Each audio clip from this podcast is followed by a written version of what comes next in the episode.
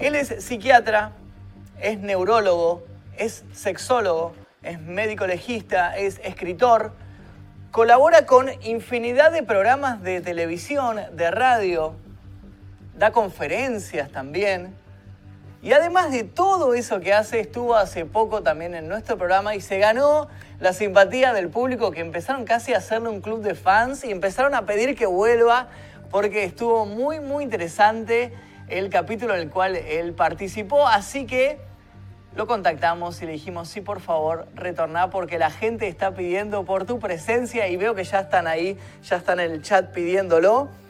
Así que les quiero presentar al doctor Enrique de Rosa, que lo tenemos aquí de invitado. ¿Cómo estás, Enrique? Un gusto otra vez. Qué bueno. Ahora sí nos conocemos. Ahora sí nos conocemos bien. Podemos empezar. Eh, volvamos, volvamos a la anterior. a la- Sí, al ¿no? anterior, claro. Porque a veces por ahí es más interesante cuando uno desconoce y está en la etapa de... Totalmente. Eso, eso que indicará que hoy será un programa aburrido y hablaremos de, de alfajores de San Bernardo y ese tipo de cosas. No. Claro, no sé, no sé, puede ser, ¿eh? Porque empiezan las charlas más triviales, tal vez, ¿no? Pero estuviste adelantado. Mirá, empezar alfajores de San Bernardo y Silla Murano. Gilla Murano, ¿viste? Eh, Hiciste una buena conexión ahí, ¿eh? Sí, los dulces ahí, el, el veneno en... eh, No en tenían gustos almendras amargas, ¿no? No, por ahora no. Por ahora- bueno. La verdad te digo, la verdad los compré, así que no los, todavía no los probé. Ah, ¿todavía lo probaste? No, puede llegar a ocurrir que al probarlo estén envenenados. Los compré en uno que tenía unos duendecitos en Ah, el local. bueno, Me llamaron la atención los duendes y Ahí, dije... ahí está hablando de, de- de gente reencarnada y demás antes. eh, vi que están hablando de,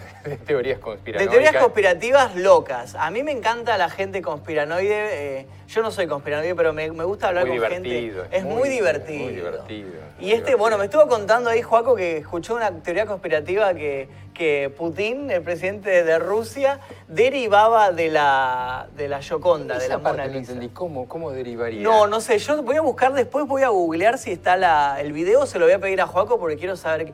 Para mí tiene que ver con que se- las facciones tal vez se parezcan, habrán hecho algún análisis de facciones de la Mona Lisa con Y que Putin. se materializó en Putin. Una Claro. cosa así sería. O que tal vez la mujer que sirvió de modelo de la Mona Lisa pueda Era ser Putin un antepasado, o puede ser un antepasado y fueron los genes pasando ahí. Interesante. No sé, yo quiero buscar esa teoría porque a mí me O la famosa historia del judío errante, que era una teoría... ¿Cómo es? Y la historia del judío errante es una historia que viene de- del, del- del fin de los tiempos, que teóricamente Jesucristo le piden cuando cae en la cruz y cae, alguien le piden que lo ayude a levantar la cruz, él rechaza eso, Jesucristo lo mira y le dice, vas a permanecer en este camino de por vida. Y teóricamente hay varios libros de historia interesantísimos que supuestamente ese personaje ha perdurado y que es un personaje existente. La claro, los- no los conspiranoicos. Primero empezó con la literatura, pero Sí. después los conspiranoicos piensan que es un personaje existente y que ha ocupado diferentes roles en diferentes gobiernos. Esa, a esa parte ya sí es. Mirá, claro. no sabía, no conocía esa historia. Y la variante criminológica también existe. Teóricamente habría sido diferentes reencarnaciones. ¿Te acuerdas que hablábamos de Jack the Ripper, de Jack the Destripador? Bueno, una tenía que ver con el famoso caso del judío. Del errante. judío errante, que es una figura. Y mira, voy a investigar sobre eso porque no lo conocía y me interesó, ¿eh? Claro, y en Asesinos por ese lado estuve, eh, investiga el golem, ¿no? La figura El golem. Sí, la figura mítica de- del judaísmo, de ese, de ese ídolo de barro que Sí. era proveedor de bien y de mal, pero básicamente venía a balancear cosas. Mira, ¿y ese está relacionado con el judío errante? No, el golem no, ver, es nada. otra teoría aparte. Claro. Yo el golem lo conozco del cine, porque sé que se hizo una... eh, Sí, creo, hay ¿no? un corto o hay una película muy, muy vieja. Yo cuando estudié cine me, hicieron ver como ciertos clásicos, esos en blanco y negro, y había uno que era del Ah, golem. Puede ser. Bueno, Pero- hay, hay una novela de Borges, hay un cuento de Borges, novela diría nuestro presidente, pero además hay un cuento de Borges. sí. Sí, quedamos mal. ¿sí? sí, lo vi, que no dijo quiero novela de Borges. políticos relativos. Pero este. Hay un cuento del golem, ¿no? Del golem, sí. Mm. del golem. Hay una- es verdad, ahora que decís del golem que se, se le escribía suerte o muerte, Ah, eh, eso, ¿no? A eso voy. A y el eso. destino estaba fijado. Fueron, fueron los primeros este, chats, creo yo. La gente escribía ahí. Y hoy yo pensaba cómo explicar a la gente cómo era el tema de streaming y pensé, le pedí justamente a Juan que me, me avisara cómo pasaba por YouTube o si mandarle un fax. ¿Hay gente que puede participar por fax eh, en este tipo de programas? No, no. No, fax ya no, pero ya por no. WhatsApp sí lo Por WhatsApp sí, entonces, bueno, ¿por dónde llaman? ¿Por qué Eh, ahí apareció el WhatsApp, apareció recién en pantalla, tenemos el número, ahí se lo pones, más 54 911, yo no- todavía no me lo memoricé, a ver si, si tenemos el número en pantalla lo ponemos, ahí va, más 54 911 44 19 48 40. Ahí está. Ahí pueden participar y mandar su Whatsap, Claro. ya sea escrito o audio, eh, cualquier duda, Claro, fax no manden. No, fax por favor no, porque no tenemos No, maquinita bueno, de fax. y eso es el tema, ¿no? La población que me sigue a mí, es, en una de esas es, es más, de, más de onda fax o, ¿Vos decís que tienen el o fax de- en o su DVD. casa? Están en este momento grabando con cinta, pero no encuentran cómo. Pero, Yo era muy fanático del VHS, ¿Sí? del VHS era muy ¿Se llama fanático. así? No. Sí, sí, sí, era muy fanático del VHS, era muy... Yo Era tenía muy, como... era muy útil porque se perdía la Grababa. velocidad a medida que se iba estirando la cinta, Sí, entonces se iba sí. perdiendo las películas. Me encanta, me encanta. Ahí toda esa época era muy, muy. De hecho, ahora sigo una página que se llama, ¿cómo se llama? Retro VHS. Bueno, la cuestión es que rescata todas las grabaciones de programas o de películas Wow. argentinas viejas. Ay, ¿cómo se llama? VHS. Bueno, no sé, tiene página en Facebook. Y ahí me encanta, porque todo pone todas cosas de los. Bueno, en las viejas de crimen hay algunas que yo no. Bueno, deben haber todas pasado, por la vez deben haber remasterizado y la deben haber puesto en YouTube y ese tipo de cosas. Sí, pero, ¿no? pero hay algunos clásicos de terror y de crímenes que son fascinantes. El cine ruso, que, que viene subtitulado afortunadamente, pero digamos, el cine ruso, hay cosas que el, que el ambiente, ¿no? Este, Sí. Esto que ustedes han creado también es muy interesante en la, en la generación de la, de la, de la sensación de, de- de crimen. Claro, es muy, Es muy, muy, muy interesante eso. Y hablando también de rusos y bueno, de, de adaptaciones que se hicieron, eh, se hicieron muchas en Argentina de adaptaciones de casos criminales, ¿no? Yo me acuerdo de un programa viejo que se llama Sin Condena. Sí, claro. Claro, o sea, eh, que, que a- los 90, ¿no? Fue Sí, bueno, de los 90. después, una de las que vamos a hablar hoy fue, un, fue en mujeres, en mujeres asesinas. Mujeres asesinas. También, sí. Eh, Hubo- hay, Gilla. hay- pues hay- hay un tema interesantísimo a tratar que es la, la fascinación por el tema del, del- del delito. ¿no? So- Ok. so- veo, veo que sigue siendo un tema que a la gente la atrapa y en parte tiene que ver con estas cosas que vos contabas. ¿no? Estas etapas que vos estabas describiendo interesantemente en realidad se dan también en los espectadores de los Es- crímenes. Claro, es decir, la gente empieza, mira el caso terrible actualmente de Fernando Báez Sosa, Sí. cómo la gente lo está siguiendo casi como una, como una miniserie. Sí, ¿no? es terrible. Todos los días te pasan, pasan cintas, pedacitos, y estamos viendo si comieron en el local de comidas rápidas, porque Sí. llamarlo así no se puede decir este, Pampernick. el nuevo Pamper. El nuevo sí. Pampernick. Este, y, Sí. y- y están todos los días la gente enganchadísima, y ya pasó un montón de tiempo. Sí. Entonces esas etapas se van dando y vos vas viendo por la respuesta de la gente cómo pasan por las... En un momento hablaste de, de etapa depresiva. De etapa Si depresiva. no hay, una eta- si no hay una- un shot de adrenalina nuevo con algo, se descubrió que fulano lloró, gritó, hizo algo, falta noticia. Falta, ¿no? Es como repetir ya, vuelve a lo mismo y ya la gente pierde, tal vez pierde interés, La gente ¿no? pierde totalmente interés. Es muy interesante eso, sí, sí, sí. Eh, claro, sí, lo de las etapas eh, yo lo tomé más por el lado de asesinos. Viste que no, no todos eh, pasaban por estas etapas, pero muchos, había como muchos puntos en común de que varios caían en esto de... En realidad supongo Mm. que tiene que ver con, podemos pasar de los cereales a esto. El- el- yo creo que tiene más que ver con el sujeto que va gozando en la preparación del proceso, porque en realidad hiciste una descripción de un sujeto que va teniendo toda una cuestión ligada Sí. a la preparación de un fenómeno que esos tiradores masivos en, la- en los colegios, universidades americanas, un poco pasan por eso, ¿no? Porque Claro. en realidad como es una venganza a un maltrato, a un algo. Acá el chico de Carmen de Patagones, que lo búsquenlo por ahí, Sí. está, también fue eso. O sea, son historias que para pasar todas esas etapas necesitas una franja de tiempo. Claro. Y en esa construcción, bueno, el sujeto va pasando. ¿Y por qué después una se necesita? ¿Por qué se vuelve serial? También porque necesita después ir aumentando la dosis. Exacto. Y ese asunto, ese comportamiento adictivo es el que, el que los vuelve tan peligrosos. Es ¿no? muy, es muy interesante eso. Y hablando, bueno, el día de hoy vamos a hablar de un par. Me están pidiendo que ah, empecemos con el petizo orejudo, ¿no? Petizo orejudo. ¿Cómo se llama? Cayetanos Cayetano Santos Godino. Godino. este, el padre llamado Fiore, y es importante porque en realidad el, el rea- el real, el real este, criminal diría que fue Fiore Godino. ¿El Por- padre? El padre, porque. Fiore Godino llega, casa Sí. con la madre y demás, Sí. y se dedica, junto posteriormente con su otro hijo, el hermano de Cayetano Santos Godino, a pegarle, maltratarlo y supuestamente hacer algo que luego también le pasaría el penal a Ushuaia, que es, es sodomizarlo.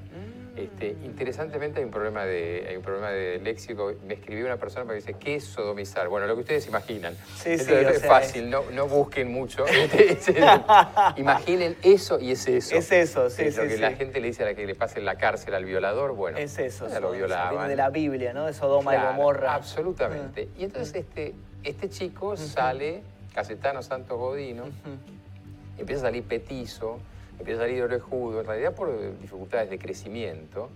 Y, y ahí empieza muy tempranamente su, su escalada criminal, en la cual Luego el padre saldrá de la historia, ¿no? Porque empieza a tratar de sacarse el monstruo de encima, que se transforma en un monstruo. Sí. Y no puede. Y eso es un poco lo que pasa hoy. Vos fíjate, hacemos el paralelo. No voy a comparar el caso, pero el paralelo de lo que se preguntaban sobre los padres de rugby Sí. actualmente, qué lugar. Y en muchos casos vemos que los padres, el caso, bueno, el caso, el caso de la, madre de Robledo Puig, el caso aspecto sobreprotector, vemos que los padres tienen, no una incidencia directa, pero vemos una serie de elementos que tienen que ver. En el caso de Cayetano no hay mucho que buscar. Era un sujeto que tenía un enanismo, una deformidad, una de cosas por desnutrición, sometimiento, vejámenes de todo tipo, o sea, maltrato de todo tipo. Claro. Y así, así sale, ¿no? Este, Y te hago una consulta. Dijiste que tenía un hermano. ¿El hermano tenía algo de esto? O sea, algo genético? No, el hermano, no, no, no, no era genético, porque justamente era relativo, era relativo absolutamente al, al maltrato físico. Es decir, si vos aún, si vos, él tenía, cuando les hacen las últimas eh, pericias y finalmente luego las autopsias, se empieza a, a comprobar las, las enormes lesiones que tenía en el cerebro. Obviamente Por no podía. maltrato. Claro, por el maltrato. Claro, o sea, no fue algo que él nació con eso, no fue algo que heredó. y tampoco podemos saber hoy, porque no se han hecho estudios Claro. genéticos, qué pudo haber pasado, pero digamos, Claro. en realidad el hermano no era así. Sí, el- la familia era una familia de perversos, porque el hermano se dedicaba a castigarlo y también a someterlo a su hermano. ¿no? Claro, ahí estamos viendo una imagen de él. Ahí está, De ahí, de- ahí está. Eh, él era, era, era joven cuando comenzó, ¿no? Con todos los Joven es crímenes. poco, en realidad él empieza a los. 7 años.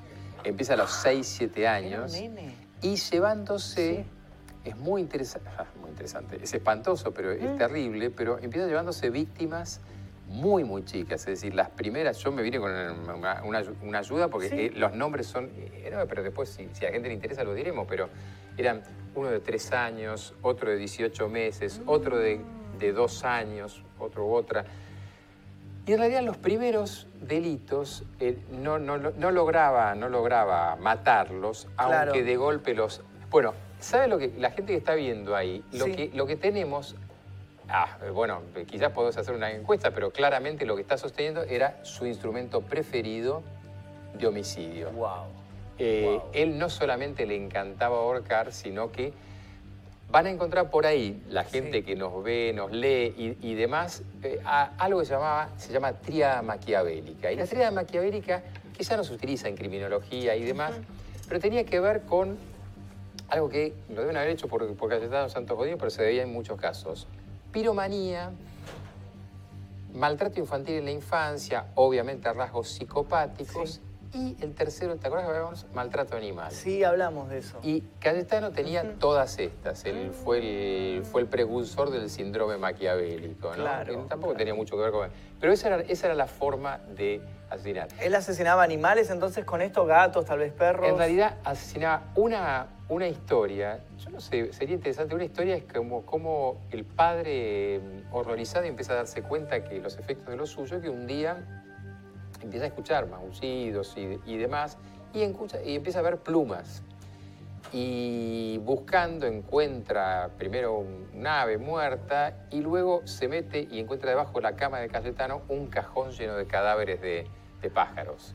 Lleno, o sea, coleccionaba los cadáveres. Coleccionaba los cadáveres. Terrible. Esta cuestión de los cadáveres y acumular y demás era en esos tres primeros de los que hablábamos antes, Sí. era también tratar de matarlos, taparlos y en al menos dos de ellos, en uno, en uno lo ahoga, en otro.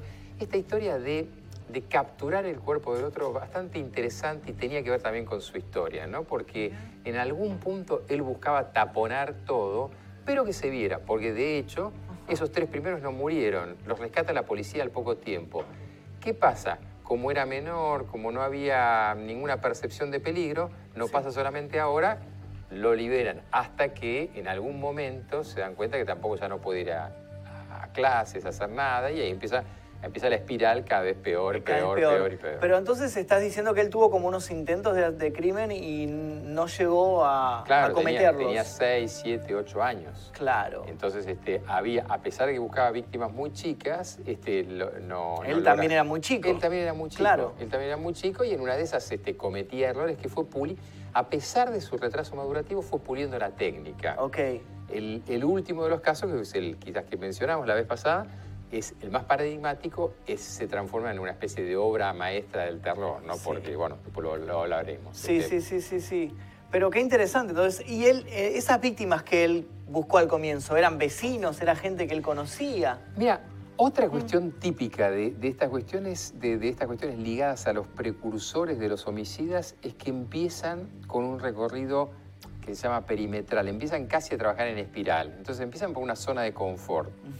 Eh, nosotros estamos en el barrio de Belgrano, acá han habido dos o tres casos en los últimos años de, de violadores o demás, y en general se funciona por una zona, de, una zona de confort. El sujeto elige una zona, paradójicamente que tiene que ver con su casa, Claro. y acá es- habla de, de cómo- y empieza a buscar por ese, por ese entorno porque él se siente seguro. Claro, alguien piensa que, el- que el criminal es un sujeto desalmado, pero sobre todo tenemos la idea de un, de un ser valiente, y es todo lo Todo contrario. lo contrario, ¿no? Es un ser que está aprovechando, es un, es un depredador, está, está aprovechando la debilidad de, de los otros. Por eso Cayetano a los siete años, pero ya agarraba chicos de dos, tres años, 18 meses. Wow. ¿Y él, y él tenía ya un modus operandi que iba repitiendo o iba improvisando? Iba- a ver, el modus operandi era casi siempre ese, tratar de, tratar de ahogarlos, primero con las manos, Mm. luego esto que habíamos visto ahí, un lazo, un lazo an- anudado, y, y- pero, pero básicamente era, era ahogarlos, terminar con la respiración. Y esto también tiene un componente simbólico interesante porque antiguamente cortar la respiración era, era, la forma de, era la forma de, se imaginaban que esa era la forma de, de matar a alguien. De hecho, la comprobación de vida, alguien lo habrá visto en una serie de las de Sherlock Holmes, le ponían un espejito, El adelante, espejito, sí. adelante para ver si respiraba, Sí, es decir, sí, no se tomaba el pulso, no se hacía nada, pero se colocaba el espejito. Entonces, el neuma de los griegos tenía que ver con el espíritu vital. Entonces, la idea de cortar el espíritu vital es interesante. Entonces, en realidad eso es lo interesante del crimen, que tiene que ver con, con las ideas de la época, la idea del sujeto, cuál es la fantasía que existe. Claro. Eh, ¿Y, y crees que eh, este, digamos, estos primeros crímenes fueron impulsados por el maltrato sí o sí que recibió o hubo algún otro factor? No, obviamente nunca se puede saber todos los elementos. Ahora, un sujeto que, que aprende a ser maltratado, eh, obviamente aprende eso. Aprende, claro. Es decir, paradójicamente, Cayetano Santos Godino aprendió eso en su casa y en su primera detención fue donde aprende a leer y escribir un poco. ¿En la detención? En la detención, claro. ¿Que en la No- comisaría le enseñan? No, no, no. En la- primera cárcel que va, va Marcos Paz. Ah, y, y ahí recién, creo que a los 12 años o, o- Ah, sea, fue preso a los 12 años. Sí, y, el, y, Claro. y ahí empieza a aprender algo. Pero en Claro. su casa, en el colegio y Nada. demás, no aprendía nada. Nada. Aprendió eso. Ap- Aprendió eso. La violencia, digamos. Aprendió básicamente a ser un asesino. Y por eso hoy tenemos en el sistema carcelario tanta preocupación, porque la gente aprende esas cuestiones, ¿no? Es decir, nosotros, y creemos que la gente que escribe no, no son aprendices de asesinos, este, pero digamos, eh, en realidad estamos todos jugando con el asunto. Esperemos a algunos, si va a No, asesinar, sí, que, sí. que aclare Hay gente que dice, por ahí digo, estoy leyendo, dice, no sabía leer y ya mataba. Claro, exactamente. No sabía eso. leer, no sabía, pero ya mataba. Y básicamente tenía una serie de cosas, uno ve en, en- homicidios una especie de inteligencia de, de sexto sentido criminal que sabía cuándo aparecer y desaparecer, ¿no? O sea, decís que eso lo aprendió por su cuenta. Él, Eso lo aprende por su cuenta, pero Claro. lo aprende también a sobrevivir. Hay que ver cómo un sujeto sobrevivió a los maltratos que recibe, ¿no? Es, de- eh, es poco imaginable que uno, que uno tenga en su propia vivencia lo que debe ser ser víctima de una violación en la infancia. Sí. Es poco imaginable. Es decir, la destrucción, pero yo lo sí, sí uno lo ve en pacientes que han sido víctimas, pacientes en el área forense que han sido víctimas de abuso sexual infantil, y la destrucción psíquica que representa es, eh, es eh, fenomenal. ¿no? Fenomenal. Mm. Por eso los asesinos en muchos casos toman a su vez a niños, porque están reproduciendo la escena primaria de su propio abuso. ¿Decís que se ven reflejados en su víctima? Y básicamente están compensando de alguna manera, tratando de reconstruir pedazos de psiquismo totalmente de- destrozados. ¿no? Wow, es terrible. Es como si quisieran perpetuar ese hecho, digamos. ¿Para qué quisieran? Mm. ¿Qué podés hacer más que...? El trauma es eso, vos Claro. objeto de esto. El trauma es una especie de calecita infernal. No por nada las películas, viste que tienen una calecita o algo, bueno, eso es la esencia traumática. La memoria que vuelve y vuelve y vuelve. Eh, todos tendrán alguna experiencia traumática en su vida, menor espero, y si no que nos cuenten, pero digamos, esas experiencias traumáticas seguramente recordarán que vuelven, Que vuelven. y son difíciles de borrar. Claro, es algo que... Y a veces vuelven de manera tormentosa, por eso la persona tiene pesadillas o tiene a veces hasta alucina- alucinaciones Sí, y demás. sí, Hay sí. que ver lo que tenía ese chico, si, Claro. en qué estado estaba. Claro, claro. Creo que tenemos, tenemos WhatsApp con estas consultas, puede ser para Enrique. Eh, dice, ¿por qué en Argentina no hay asesinos seriales en Estados Unidos tanto? ¿Se puede evitar el desarrollo de un asesino serial en su infancia? A ver, yo creo que el primer planteo es que algo que comentamos en el primer programa, Sí. eh, que fue que es el, el crimen tiene variables culturales, es decir, es notablemente cultural y yo de alguna ma- manera vi a la gente que empezó a seguir después de tu programa veía el tema de los disfraces, ¿cómo se llama eso? Cosplay. Cosplay, Sí, yo tengo un gran público. De, hecho, mi pareja es cosplayer, es una de las cosplayers más conocidas. de Ah, ¿sí? Sí. Bueno, entonces, este, Sí, buenísimo, novia, dicho sea de paso, te felicito. Pero, digamos, este, pero el, el- el punto es que, de alguna manera, esta cuestión de que la, que la, la caricatura, la- Sí. el cómic o lo que fuera, reproduce un aspecto cultural, Sí. también el delito lo hace. Es decir, ser cosplayer es algo absolutamente interesante, pero tiene un, tiene un lado artístico muy interesante Sí. y supongo que para producirse de esa manera debe tener un tiempo y una preparación bastante complicada. Es muy difícil. Es Claro. un arte muy difícil que Bueno, yo, te digo, al día de hoy, teniendo a alguien en mi casa que sé que es, no lo logro entender del todo el por qué se realiza, porque es, es un arte que no retribuye lo que uno le pone. Bueno, eh, suponía, suponía eso. Sí. Compararlo con el delito. Sí, ¿Cuál es la retribución? Esa es la pregunta. Claro. Olvidémonos, es otra variable cultural. ¿Cuál será la retribución? claro. A veces, si una persona, esa que yo decía cómicamente de fax, trata de entender Mm. un cosplay, o, o como se llama, como se los denomina, se, Sí. se- se dice un cosplay o, qué o Sí, una, sí, sí, un cosplay, eh, sí. este, no lo va a entender. Ok. Cuando nosotros muchas veces tratamos de entender, o yo veo abogados a veces tratando de explicar por qué fulano de tal, cómo puede ser que fueron a comer a este lugar de comidas rápidas después de haberlo asesinado a Fernando, no lo entienden porque de alguna manera no entienden la lógica del delito. Ok. Cuando uno ve un abusador sexual infantil, una de las víctimas de una de las víctimas de Cayetano Santos Unidos se llama Russo, igual que el pediatra del Garrahan, este, cuando uno ve hoy ese ruso, no la víctima, sino el victimario, tiene que empezar a entender qué le habrá pasado a ese sujeto, pero no es tan simple, ¿no? Entonces, este, como toda forma de, y va a chocar el término, pero de arte o de manifestación cultural, hay que adentrarse en ella para entenderla. Entiendo, entiendo perfecto. A, Claro. a- a eso voy, digamos, Claro. que como, como si uno dijese, bueno, yo ya entendí el, el mundo cosplay, no, no entendés. No, Es- lo, lo viste ahí Lo por viste ahí, arriba, pasaste pero por tenés como que pertenecer tal vez, ¿no? Ah, Para... seguramente debe ser- ejecutarlo debe ser para- así, claro, para así. entenderlo Si vos me 100%. decís, yo estoy ahí y... Y no lo logro entender. Sinceramente, vivo con alguien que hace cosplay todo el tiempo y no logro entender el, muy bien. O sea, es algo que yo personalmente no haría, tal vez. Lo veo muy difícil, es algo muy ¿En qué complicado. sentido difícil? En, la, digamos, a la hora de armarlo, a la hora de copiar un, o sea, un personaje dibujado y tenés que llevar ese dibujo a alguien que dibujó con un lápiz y un papel, vos tenés que hacerlo real. Tenés que hacer una armadura, un casco. ¿Cómo haces eso? Yo no tengo idea. O sea, eh, mi novia agarra goma eva, empieza a poner goma eva por acá, pintura y le queda perfecto, le queda igual. Bueno, esto lo hemos ens- ensayado muy bien porque nos salió muy bien. Ajá. Lo mismo pasa con el delito. Claro. Lo que vos, uno no entiende cómo lo hacen, Sí. ellos así lo entienden sin que uno se dé cuenta cómo. es cierto eso. Entonces, est- esto pasa, es, esta historia de que, ¿cómo lo hace? ¿Cómo lo hizo? Claro. ¿Qué pasó? ¿Qué pensó? Pero ese tipo está loco. Eh, Claro. y, ¿Pero qué gana con esto? Bueno, toda esa serie de preguntas son lo que tiene esas manifestaciones.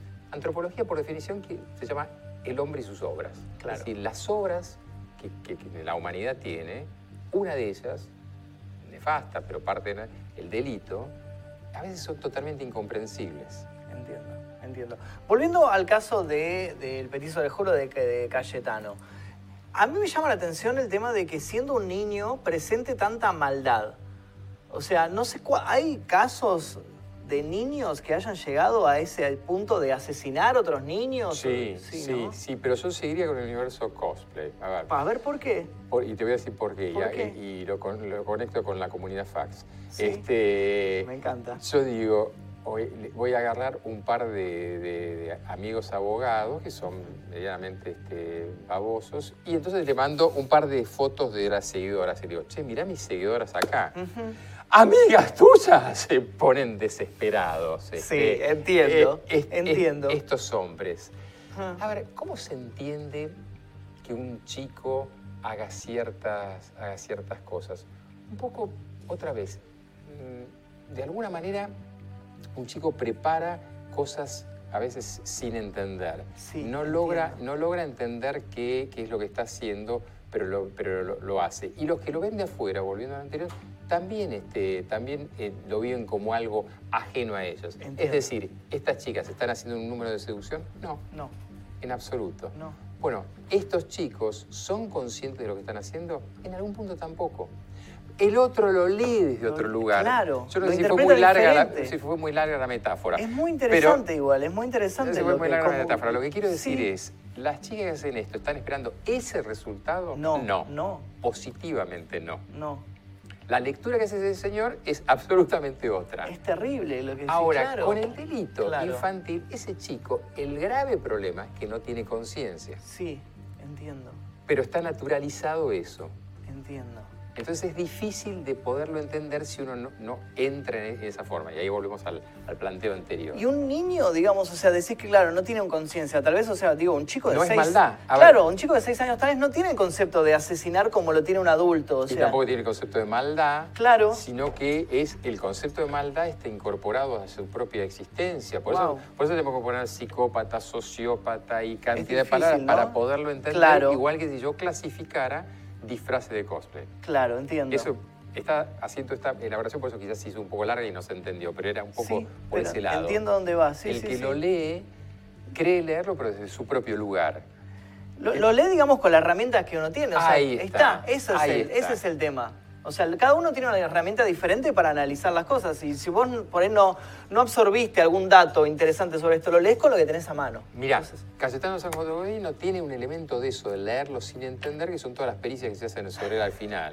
Idiota, degenerado. Hay alguna por ahí que por eso yo lo traje anotado. ver, son sí, al- sí, sí. algunas que son interesantes porque en realidad eso, son ¿Qué es lo, lo que los psiquiatras le... Los, los psiquiatras ponen, por ejemplo, es un tipo, es un tipo, pone un médico, Es absolutamente sí. inadaptable, solo en la ubicación individual hubiese podido alcanzar algo, este, priman en él instintos primarios, es un animal con una actividad poco común. Este es un informe médico. O sea, no, no utilizaba palabras No, muy no, diplomáticas. Debe- ofrece como estigma fundamental una vida moral repugnante, la Sí. idiotez afectiva, otro informe, eh, tiene una forma de imbecilidad, bueno, la imbecilidad no te... Pero repite, es un imbécil incurable. Se utilizaba la palabra imbécil claro, antes para definir a claro, un la enfermo la mental. imbi- imbecilidad. Pero básicamente lo Claro. que tenía que ver, lo que cuando yo leía Ah. en el origen de una, un artículo que hicimos sobre esto, pero hoy al, al plantearlo, y por- digo, yo me acordaba que los informes eran, hablaban de el no entender y no meterse, pero básicamente quererle pegar. Vale, lo deben haber hecho mientras lo examinaban. También, literalmente. Literalmente, literalmente. a Cayetano Santos Godino. Claro. Era descargar la bronca frente a algo que no entiendo. Y entonces, Wow. el punto a tu pregunta, que hice respuesta larga, es si yo no entiendo que ese chico cómo puede ser malo, pero ya si alguien aparece y diga, no, no es malo, dice, ah, sos, hoy dirían sos garantista. Sí. Eh, no, el punto es que ah, primero hay que entender algo antes de actuar sobre eso. Ok. De la misma manera que yo en ese mundo no podría opinar y vos con mucha sabiduría decís, mira, yo estoy, pero tampoco, Tampoco entiendo. lo entiendo, claro. Pero eso implica una postura intelectual muy interesante, porque no decir, no, sí, yo esto lo tengo clarísimo. No, no, porque yo Claro. considero que si uno no es parte de ese mundo, no. Bueno. A mí me han ofrecido incluso a veces en eventos ser jurado de cosplay. O sea, la gente desfila en Sí, el sí, evento claro, y lo rechacé porque yo considero que no tengo las herramientas necesarias para juzgar y le digo, no, mira, preguntale a tal o te, te presento a mi novia que vaya ella. Y uno que, Yo y no. uno que se pone de afuera, me Ay. ofrecen a mí, yo digo que sí lo diría simplemente por el gusto o la respuesta moral. Bueno, con el delito pasa lo mismo. Ok. O sea, en vez de hacerlo desde el punto de vista con conocimiento, lo hago por mi rechazo, por eso leía los certificados médicos, por Sí. mi rechazo o no al aspecto moral de lo de, lo de Cayetano Santos Godino o lo de hoy, los rugbyers. También, claro. Entonces, esa, des- esa desproporción entre mi, mi ignorancia Sí. y el, y el hecho es lo que establece la brecha de todo eso que se llena de opinología, Claro, de, sí, de sí. cosas. Pseudociencia. De digamos. pseudociencias, claro. Y siendo psiquiatra, y se te presentara, eh, por ejemplo, el caso este de Cayetano, ¿cómo abarcarías a un paciente de esta manera? ¿Cómo, cómo Y hoy lo que se hace, hoy lo que se él? hace Ah. es lo que quisieron hacer ellos y no tenían los elementos, pero No. obviamente es estudiarlo con elementos biológicos de, de arriba a abajo, Claro. porque nos ilustraría y nos ayudaría bastante. De hecho, estamos haciendo un proyecto sobre eso en la provincia de Buenos Aires, sobre estudiar la violencia, pues si seguimos estigmatizándola simplemente diciendo esto es malo o esto es lo otro, Sí. por eso ponía la figura del abogado que decía esto es esto, y pones etiquetas. Claro. Ahora, si empezás a estudiar cómo harías hoy, es interesante. ¿Por qué es interesante esto para la gente también? Porque entender hoy algo que pasó hace tantos años, Sí. que tiene una cantidad de tiempo que no tiene nada que ver, ni siquiera los lugares tienen que ver con los lugares que se puede pasar No, hoy. Todo esto pasa en un lugar que era la frontera antes del campo, Ok. Parque Patricios.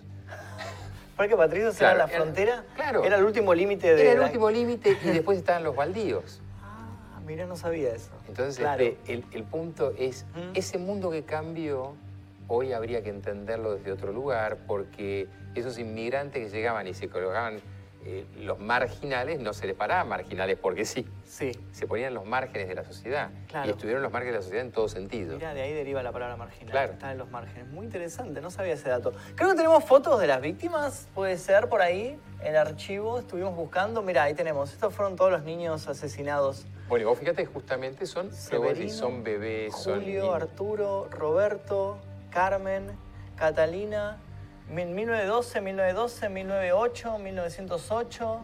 Terrible. Te cuento, Es- Miguel de Paola, Ajá. eh, siete, con Cayetano siete años, de Paola dos años, pero no lo mata. Ana Neri, el año siguiente, 18 meses. María Rosa Fase, este, ¿qué dicen que fue el primer asesinato? Porque encima después, Sí. este es uno que él confiesa haberlo asesinado en Ushuaia, pero cuando ya era tarde, había un edificio donde dice fue ahí. Pero cuando dice el lugar, ya ahora había un edificio No, encima. claro. Y al día de hoy no se sabe No que... se pudo nunca encontrar el cadáver, No digamos. se pudo encontrar No. el, el ca- el cadáver.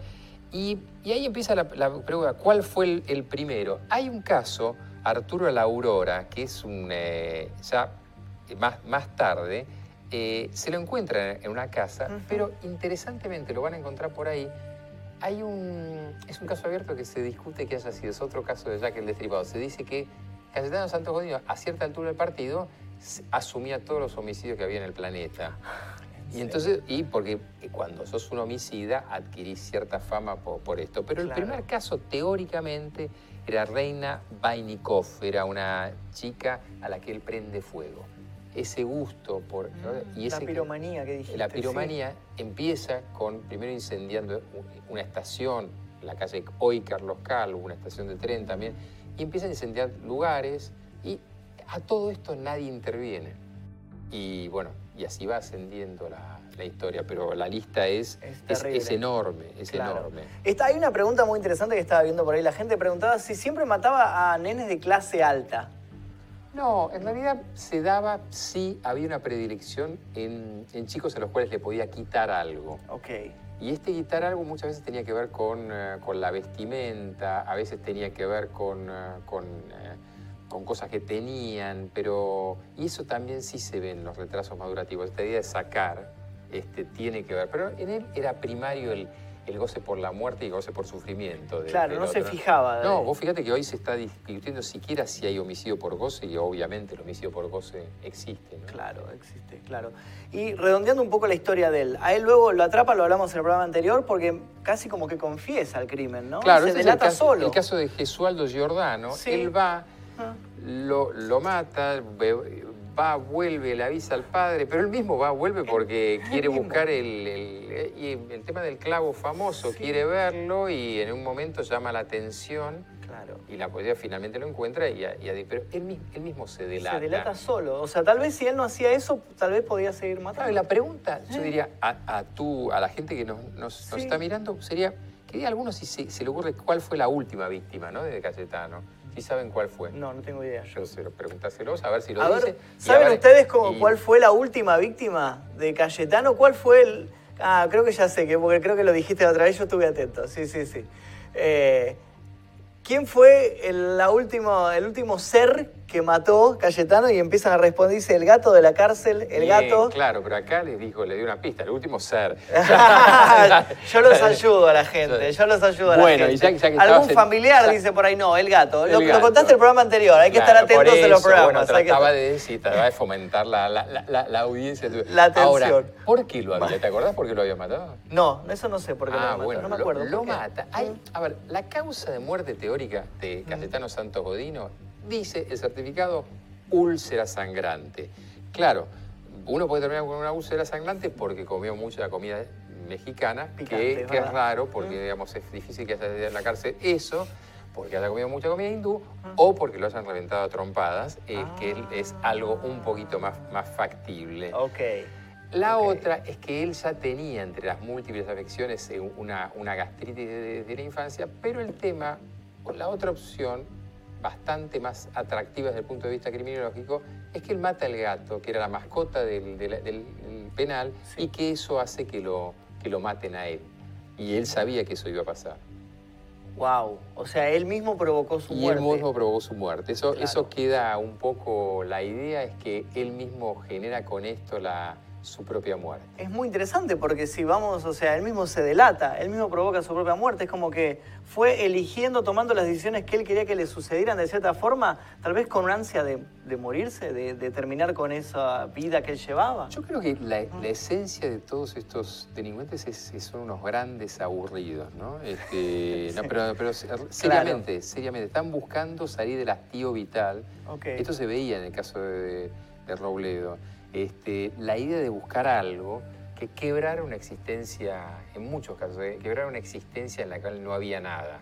Y, y vos lo ves, y en realidad yo creo que él buscaba un escenario de alguna manera, una existencia que le era negada en su marco. Pero es, es una teoría, pero sí en todo momento no intentaba pasar desapercibido. Y, y vuelvo sobre esto, hoy que está tan de moda este asunto último, esta historia de decir, pero ¿cómo no oculta la- la- los rastros? Es muy frecuente que el, el homicida no los oculte, porque en realidad no busca el fin que es ser, que es, que es eh, matar a esa persona, sino que lo que busca es tener trascendencia. Entiendo, entiendo. Muy interesante. Bueno, más o menos estuvimos ahí tocando algunos puntos de la historia de Cayetano Santos Godinos, pero tenemos dos casos más. Les recuerdo que el día de hoy tenemos de invitado al doctor Enrique de Rosa, que lo pueden seguir en sus redes. Tiene Instagram, tiene Twitter, ahí aparece Enrique de Rosa. Psiquiatra, neurólogo, legista y sexólogo. Arroba Enrique de Rosa son sus cuentas, pueden seguirlo ahí en Instagram. Y en Twitter tenés muy activas las cuentas. Estuve viendo, subís todo el tiempo cuando estás en la televisión. Muy bien, muy Claro, bien. me aburro. Tenés un muy, muy buen manejo igual de redes, muy Sí, bien. Los, los- los chicos jóvenes somos así. no, pero me encantó, eh, muy bien, muy bien. Es muy fácil tipo buscar material tuyo porque está todo subido Y ahí. en realidad, a ver, eh, parte del tema es que ha cambiado enormemente la, la- la Claro. modalidad de acceso a la información de la gente. ¿no? Claro. Este, hoy, hoy una infografía que antes hubiese sido una cosa poco interesante, en un, en un pantallazo tenés una cantidad de información muy importante. El tema justamente es no, es no despreciar las nuevas formas eh, de, No, de por nada. supuesto, ¿no? Este, y, y esto es lo que pasa sí en los criminales. Los criminales están siempre adelantados a lo que está pasando, ¿no? No Cayetano Santos Godino, pero de alguna manera nuestra siguiente invitada, diríamos, Sí. sí. Sí. Y creo que tenemos un clip referido a Gilla Murano, ¿puede ser? Mira, Qué fascinación por la cámara tenía. Ella era. eh, ella quería. Ella estaba. figurar, bueno, ustedes ¿no? están hablando de Mirta Legrand, ella fue dos veces para allá, ¿no? Y, y de, y de grande.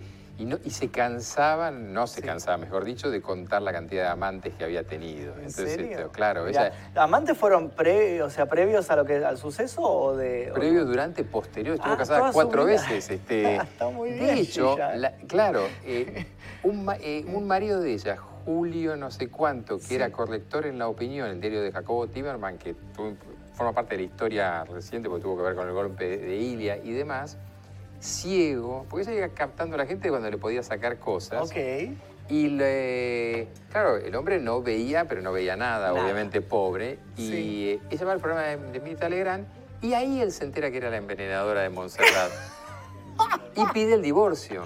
No, te puedo creer. Y ahí empiezan a saltar algunas cosas, que había intentado asesinar a la, a la hija, es decir, a su hijastra, No. al novio que le había robado la plata, y que aclara ella que durante, que bueno, que en realidad la que esa, eh, esta cuestión de, lo- de, lo- de, lo- de su apariencia hacia, hacia afuera hacía que, por ejemplo, ella se jactara de ser, en definitiva, una ninfómana, pero que usara la palabra coquer. No podía decir otra palabra, dice, los demás usan la palabra, yo soy una mujer fina. Ah, tenía su propia, mirá vos. Claro, entonces ella decía que Mirá. todo el mundo coqueaba, pero Coqueaba. obviamente, claro, Ah, tenía su propio término, qué claro, interesante. y ella... Capaz lo podía poner de moda, capaz lo puso, no sé, de Es que moda. esa es la historia. Yo creo que ella buscaba. Vos fíjate que ella intenta las apariciones en el programa de Mirta Legrand y luego en otros. Al año de salir de su cadena perpetua, que en la Argentina duraron 10 años, la condena en el 85, sale en el 95, Sí. Empieza a ser columnista en un programa de moda. Ah, no, yo no lo puedo creer. Entonces, este. eh, es, es- es muy loco, pero digamos, este, yo me he propuesto buscar si hay algo de ese, de ese Sí. programa. porque- Sería interesante verla ahí a ver, verla ahí, porque acababa de salir de la cárcel hacía un año. Y podemos, que- perdón, pero podemos contar un poquito la historia porque tal vez hay gente que por ahí no lo conoce, chicos por ahí. Sí, claro, chicos, sí, claro. Bueno, ¿Quién eso sí. Primero, ¿Quién este, a ver, algo sí que es Sí. importante porque seguramente lo puedo decir bien o mal. A ver. María de las Mercedes Bernardina Bola Aponte de Murano. Primero, María tremendo, de las. Mercedes Bernardina Bola Aponte de ¿Bola? Bola Aponte.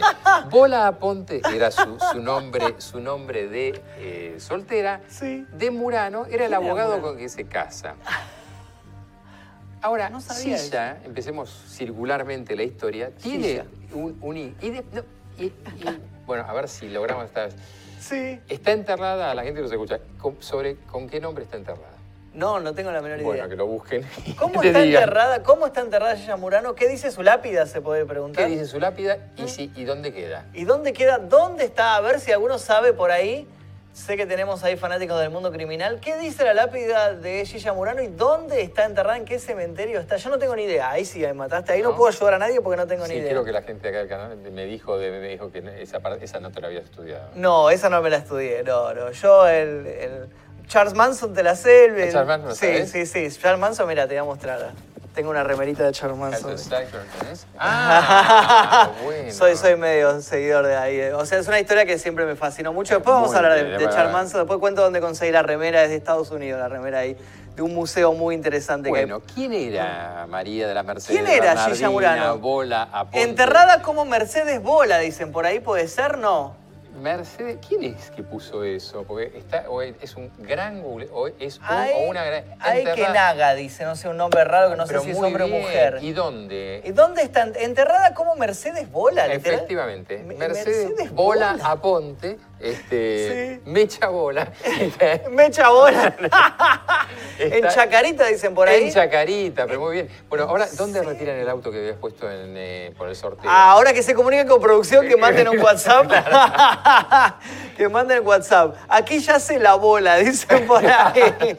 Aquí ya se la bola. Son unos grandes googleadores. Mira, te digo, no tenía la menor idea. ¿En ¿Cementerio de Chacarita? El cementerio de Chacarita, con lo cual. millón de veces es estuve, ¿eh? Es chico, empiezan a buscar.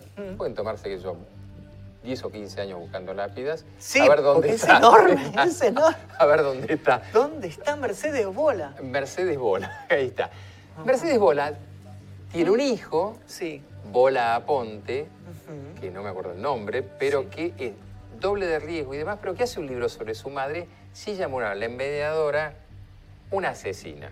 Ah, el, el hijo le pone una Sí, sí, sí, asesina. y aclara que es una asesina y de hecho supo más o menos y dice, creo que murió en tal época. Obviamente, ¿quién era ella? Es una correntina que nace, que es la hija de una maestra y de un militar, acá vuelve la historia, un militar que es enviado a Corrientes para, para controlar las sublevaciones contra el golpe de Uriburu, nuestro primer golpe que nos permitió nuestra maravillosa historia actual y que continuó hasta nuestros días. Este, Sí. De ahí empezó el descalabro, ¿no? Digamos, de- ahí, empezó el descalabro.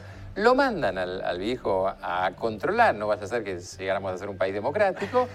Y ella, evidentemente, uno, uno se da cuenta o imagina que algo de eso fue aprendiendo. Viene, ella siempre quería pertenecer a una clase más o menos alta y demás. Viene a Buenos Aires, una mujer alta ella, grande, hace natación en una espalda y empieza a frecuentar lugares para la época importantes, hoy para la población tuya sería muy gracioso. Vayan a las violetas, este, a la confitería de las violetas, y van a Hola Richmond, que no debe existir ya más, pero a esos lugares donde se iba a tomar el té, donde uno iba a hacer no sé cómo se dirá actualmente, pero en ese momento iba a hacer presencia. El, brunch, ¿no? El brunch, claro. El after, pero era un frío, sea, lo hacía ahí y todo el mundo lo veía. Me dice, mirá, mirá la, a María de la Merced, la bola de, de, Murano, está acá. Iba, o sea, a socializar con la clase alta. Ella? Iba a socializar con la clase alta, era una señora. Cuando la liberan, ella vuelve a ir a esos lugares, pero trata de que la gente se entere quién es. Ah, ya tenía un nombre para ese momento. Ya tenía un nombre, pero ¿cuál era el problema de ella? ¿Por qué mm. empieza a ir al programa de Mirta Legrand y aparece? Porque la gente se estaba olvidando de ella. Me encanta, me encanta que buscaba la, Entonces la trascendencia. buscaba la trascendencia mm. y ¿qué le pasaba? Mm. Y estoy contando la historia de las dos puntas. Ya muere, en realidad en un geriátrico de Belgrano, pero ya nadie se acordaba, ella no se acordaba de otra cosa de haber, de que, eh, a, que habían, la habían acusado de envenenar. Porque ella se convence de esa historia que solamente Dios la va a poder juzgar. Pero aclaraba maliciosamente, ah. dice, usted sabe que todos los asesinos mienten. Después de decir eso, ella aclaraba que todos los asesinos mienten. O sea, tenía una fascinación por cautivar y seducir al, al, que estaba ahí y quería que se supiera este, este asunto. ¿Quién era ella? ¿Y qué, hablamos del asunto? ¿Qué, ¿Qué, es lo que ella realiza en sí? ¿Por qué se la conoce como la envenenadora de Montserrat? Montserrat por barrio, México 1100. Sí. Hay, hay tours que pasan, que pasan por ahí, se sacan fotos. Y en realidad ella se define a sí misma como una prestamista Hoy sería un esquema Ponzi. ¿Qué es eso? Es el esquema piramidal. Sí, tal, tal cual. pero un esquema piramidal que tenía pocos usuarios. Las víctimas y ella. Y ella. ¿Qué hacía ella? Te, decía, mira, Magnus, tengo un negocio buenísimo que vamos a hacer esto. ¿Me prestás X plata? Y yo te daba al mes y vas a tener un rédito del 30% mensual. Es imposible. Bueno, imaginemos hoy en dólares, en pesos puede ser cualquier cosa. Pero digamos, eh, imaginemos en dólares yo el primer mes te lo daba porque me habías prestado mil pesos. Entonces te daba una cantidad significativa. Una vez que las había enganchado, empezaba a pedir sumas posteriores y manejaba muy bien la ambición humana. Ella después aclara eso. Y, te, prestaba esperando que, esperando que tuviesen, este, que, que tuviesen esa cantidad y en un momento les pedía el gran botín. Era toda una mentira, digamos, Era pequeñas cantidades para que le devolvía, invertía en eso. Claro. Invertía en eso la plata de las otras, por eso digo, muy parecido a un esquema Ponzi, un esquema piramidal, y agarraba la primera. ¿En qué momento se empieza a desajustar la cosa? Una de sus víctimas, eran tres amigas, una, prima, una prima segunda, le pide porque había puesto plata en un lugar y necesitaba hacer una operación bancaria, pero en realidad dice, mira, necesito esta plata. No, está invertida. Perdón, me está diciendo que tenemos la escena de Mujeres Escena, que lo que estás contando tal cual está ah. filmado, así que lo puedes... Estaba leyendo los comentarios, decían, no, no veo No veo el vaso. Sí, ¿lo viste? vieron, vieron, Gracias por los avisos. Qué este, bueno que la gente se preocupa, por, tu salud, ¿no? La otra cuestión, ¿qué pasa hoy? Porque lo que ahí, hoy es 11 de febrero. Sí que hace unos años atrás, el 79, es cuando el 10 de febrero del 79 se empieza a sentir mal la primera señora que come esto. Ok. Y el 11 fallece. ¡Wow! Era es aniversario de... Hoy es aniversario de, la, muerte de, de, la primera víctima. De la primera víctima, Nilda Gamba. Este, la segunda, sí. y ese es el problema, en realidad son tres, pero la segunda ya, este, este asunto de irla apurando del dinero, es lo que ella la, desajusta. La primera, ella consigue certificados médicos falsos.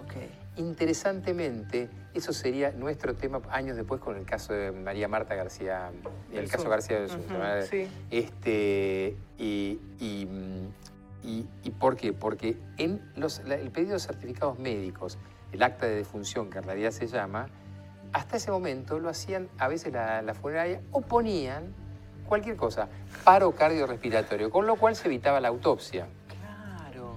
O sea, cualquiera lo podía llenar. Ahí estaba viendo un comentario que decía, ¿y cómo sabía ella del manejo del veneno que es eh, cianuro? Eh, no tengo idea de cómo puede ser que ella tenía contacto En realidad porque sin aclarar mucho, en, en su momento el cianuro era, era un... en Era realidad, conocido antigua- antiguamente, eh, hoy somos una ciudad bastante más segura, Sí. pero el uso de venenos para diferentes cosas era una cosa que uno encontraba en una fer- ferretería, Claro. en, una- en lu- en lugares, este, entonces lo, lo utilizaba, este, porque los venenos para ratas, Claro. muy, muy... este, Era muy, claro, era muy, fácil de conseguir, muy digamos. fácil de conseguir. Claro. Hoy hay muchísimo más control sobre eso, este, Es cierto. pero al mismo tiempo hay mucha más información.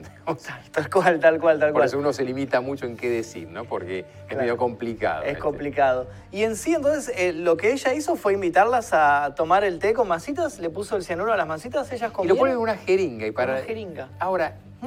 eh, y esto es un encuentro. Yo, yo no fui víctima de un, de una Murano, porque afortunadamente no tomé la botella de vino que me, ofre- me regaló un, eh, un, un abogado. Un día aparece en mi consultorio una persona a agradecerme mucho, y dado que no tendré mente conspiranoica, pero sí medianamente paranoide, miro arriba y veo que el corcho está perforado. No. El sujeto tenía la fascinación, después empiezo a investigarlo por las redes, de ser el doctor muerte. Yo no te Y él- puedo creer. Y él no quería, puedo él quería hacer eso. Quería matarte. Muy al estilo, y bueno, era- era muy al estilo Cayetano Santo Godino, Sí. Silla y demás. No. Vuelve a la escena del crimen, vuelve al consultorio para hacer una pregunta del estilo. Ah, volví. Magnus, ¿seguís acá dentro de un año? Vuelvo.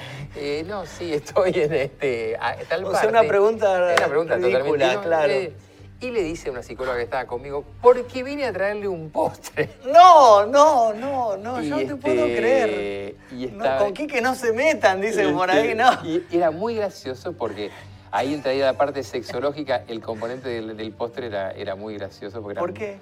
No, bueno, porque eran vainillas con una serie de aditamentos que hablaban de sus fantasías este, Ah, sí. y demás. Eh, Que, que yo preguntaría y les haría participar a, a ustedes A en ver. los tres casos tienen una conexión, se van a fijar, con respecto a la, la vida sexual. En los tres casos la sexualidad sufre una alteración significativa, en el que te interesa a vos y forma parte de la remera, Sí. Silla y sus 254, que si la apuraban un poco decía que era 260, pero por ahí andaba, como decían los viejos bochines, ella decía, se ve que los contabilizaba. Amantes, los amantes. Claro. Iba haciendo una rayita, tal vez. Claro, yo tuve una vez un, un- Sí. un sujeto de esos que me decía este, que había tenido 54 y yo creo que tuve, tuve, lo, tuve el, el horror para él de decirle, pero los cuenta y son tan pocos, entonces se puso, se Y- puso a uy, organizar. se- se enojó, ¿no? Se enojó mucho. Se lo tomó muy mal. Se lo tomó muy mal. Y bueno, Sí. eso funcionaría forense, que eso. Eso fue provocarlo, ¿no? Un fue poquito. medio. está muy bien eso, está muy bien, está muy bien. Y me imaginé, porque una persona ya eh, contabiliza y lo presume de eso, Bueno, obviamente ¿Qué te, que qué te es- dice es de alguien que contabilice, Claro. que alguien que, va a chequear si Mm. eso y que tiene la fantasía de ser el doctor muerte? Bueno, todo eso es lo que hace. El doctor muerto. Eh, claro, porque la idea de él era ser como Kerbokian el- en, en Suiza, que es el que tenía instalado. Hoy, de hecho, el, el gobierno holandés está por votar una ley para, después de los 70 años, este, tener una píldora que permita terminar con el tedio de la vida, cuando perfectamente pueden entrar en Instagram o en cosplay y listo, y se divierten más. claro, ¿por qué terminar con la vida, no? Si hay tantas razones para vivir. Absolutamente. Creo que tenemos WhatsApp, puede ser consultando ahí. ¿Qué opina Quique del caso Lorena Bobbitt? ¿Encuadra alguna patología? Bueno, creo que a la gente igual le interesó mucho tu parte de sexólogo, entonces por eso preguntan estos casos, el de Lorena y Sí, John en principio Bobbitt. yo los invitaría a tener un, eh, un nick más creativo que Quique. Digamos, este, qué sé yo, Henry the Killer, no sé, alguna cosa de ahí. pueden- Invítenle, claro, claro, Quique, Créele. Encima nadie, nadie, nadie, Nadie te dice Quique, ¿no? En, en la vida. De, yo pensé que aprendí castellano a los seis años, difícilmente pueda, a, a mí me haya llamado Quique. Este, pero no importa. Henry, te podríamos decir, ¿no? Sí, pero queda, busquemos Henry alguna cosa más, más, pesada. Sí, era Henry. Henry, obviamente. claro, era Henry, claro. Pero, digamos, pero- pero evidentemente eso suena mal- maternal y puedo responder mal. Faxman, dice por Faxman, no está mal. No está mal. Hendrix. Doctor Rose, ¿por qué? Claro. Henry de Rose. Claro. The Poison One. Bueno, eso de Poison One está The bueno. Poison One. Claro, Bueno, eso no lo hagan porque se nota, o si lo van a hacer, no dejen marcas en el corcho, ¿no? Digamos, este, mm, en el lanzamiento del próximo curso de cómo envenenar ¿Cómo envenenar a tu psiquiatra? a tu psiquiatra, háganlo de otra, De otra manera. de otra- Creo que tenemos otro WhatsApp ahí, puede ser. A ver, En el caso de Cayetano es evidente que los padres de familia son los Pero no le causales contestamos al anterior y se van a de su enojar. accionar. En el caso de Gilla, eh, mira cómo escribió, escribió como giga. ¿Qué se sabe de sus padres? Es que claro, el corrector ya no conoce Silla, el corrector le había puesto Le puso Silla. giga como la computadora, los gigas. En el caso de Silla habíamos dicho que el padre era, era un militar que un fue, bu- busquen la, la revolución de Uriburu, precursora de otras revoluciones, que fue a controlar eso. La pregunta sobre Lorena Bobbitt, en cuadra de eso, estaba por decir el trismus. Trismus es cuando se te cierran los dientes compulsivamente, pero no, voy a decir algo más, más, más serio, si no, no, me van a tomar en serio. No, en realidad, no. Lorena el- los trastornos de personalidad, hay un caso reciente en la Argentina, este, de una señorita que yo no sé, la verdad, es muy interesante cómo alguien tiene sexo con alguien que tiene una tijera de podar. Pero eso es otra historia, Es ¿no? otra historia. Pero, La- acá me están diciendo nada, que expliquemos que Lorena Bobbitt fue el caso de una mujer que le cortó el pene a su marido mientras dormía porque era infiel. Puede Así ser es, es eso, así ¿no? es, así es, así es. Claro. Y hay casos, básicamente, que durante la felatio le, le seccionan. Esto lo digo para cualquier persona que esta noche esté en, en- en esos, en esos trances, que esté abs- entre absolutamente en pánico. y entonces, este, pero bueno, el, el tema de Lorena Bobbitt, supuestamente para hacer, le corta el miembro, el sujeto, obviamente, ¿cuáles son los riesgos? Dada la irradiación sanguínea, pueden morir desangrados. O sea Sí, tal cual. Fue encuadrada como tentativa de homicidio, no simplemente le cortó el miembro. Este, Claro, fue tentativa de homicidio. Tentativa de homicidio. Y el caso de, de la de acá, con una tijera de podar, esas de, de- de jardín, también lo mismo. En ambos casos tratan de pasar por emoción violenta, Claro. por maltrato y demás, pero son a veces serios trastornos de personalidad que vas parecido a lo border, que no, no pueden soportar el abandono de alguna manera. Entiendo, entiendo. Lo que es interesante en el caso este también es que se volvieron mediáticos, ¿no? Más que nada, John Bobbitt, yo recuerdo que después salió a hacer como shows de stand-up. Sí, y- claro, sí, claro, sí, claro. No sabemos si, si la implante funcionó bien. No. Pero dicen que sí. Ah, pero- ok. sí, bien sí, por sí. él, bien por él. Sí, sí, sí. Muy sí, bien, sí, muy sí, bien. sí. ahí tenemos, mira, ahí está John Bobbitt, creo. Ahí lo tenemos. Es, es triste ese famoso, por eso, digamos. Es este, triste, sí, sí, sí. Claro, me duele mucho el personaje. De tipo, sí, no, no, no lo dudamos. Mira, estaba con David Hasselhoff, el de Claro. Baywatch. claro, se volvió como una celebridad, ¿no? Ambos, Ambos, ¿no? Ambos. De hecho, Lorena Bobbitt tuvo clubes, o no sé si al día de hoy los tiene, pero tuvo clubes de fan, defensores, Wow. siempre, siempre el, el efecto que la gente le llama la atención. Sobre el caso que vos mencionaste, el caso Barreda, se repite y se repite y se, Se repite. repite. Siempre hay, siempre existe eso. Dicen que después tuvo Levante, John Bobbitt, dice Hizo por una ahí. porno, es cierto. Hizo, hizo una porno. Este, ¿En serio? Sí. ¿En serio? Sí, sí. Eh, La, la pregunta siguiente es eh, sobre cómo tiene que emiccionar. No estoy seguro si No sentado o no, pero... eh, sí, estaba leyendo eso. Eso habría que preguntar después. Nair Galarza, claro. ahí- Claro, también. Ay, creo que tenemos algo más de Gilla, puede ser. ¿Tenemos una, qué, una escena? A ver, o- una, una filmación de ella, a ver. Si la tenemos preparada, ahí va, Gilla. conocí a mi marido, me dijo, no me gusta la mujer que trabaja. Le digo, bueno, no hay ningún problema, dejo de trabajar y dejé de trabajar. ¿Te dedicaste a tu casa? Sí, a mi casa me he dedicado. Eh, ¿te No escucho nada, eh, pero- de la casa? Sí, me gustaba. Así, no sepa cocinar tan bien, como uno dice, hago comidas más las saladas, digamos. Las dulces me cuestan. Usted está queriéndome decir que las masas no son tu especialidad. Por favor, las he comprado. Bueno, creo que están hablando de las masas, no escuché nada, la verdad estaba bajito. No, bueno, pero Ah. si es si lo que escuché es Sí. algo, es algo que estábamos diciendo. ¿Qué? Ella empieza a tratar de aparecer en todas partes y jugaba con el morbo de los demás, porque la repetición de, de esto, es decir, ¿qué haría alguien que fue acusado por, uno- por un triple homicidio? Y eventualmente, que se supone, hay quienes dicen que hubo siete homicidios. ¿Siete homicidios? Sí, hay quienes. Y sabés que en todos estos casos siempre hay, empiezan a aparecer otros datos, porque hay cantidad de gente que muere y nunca se sabe por qué. Ok. Y este, pe- pero ¿cuál sería la respuesta, entre comillas, normal? Te vas del país, desapareces, haces edad. ¿Qué hace ella? ¿Qué hacen otros? Empieza a exponerse y empieza a exponerse con lo que la gente espera que se exponga, que es hablar de comida. Entonces, en cada programa que iba, explicaba temas.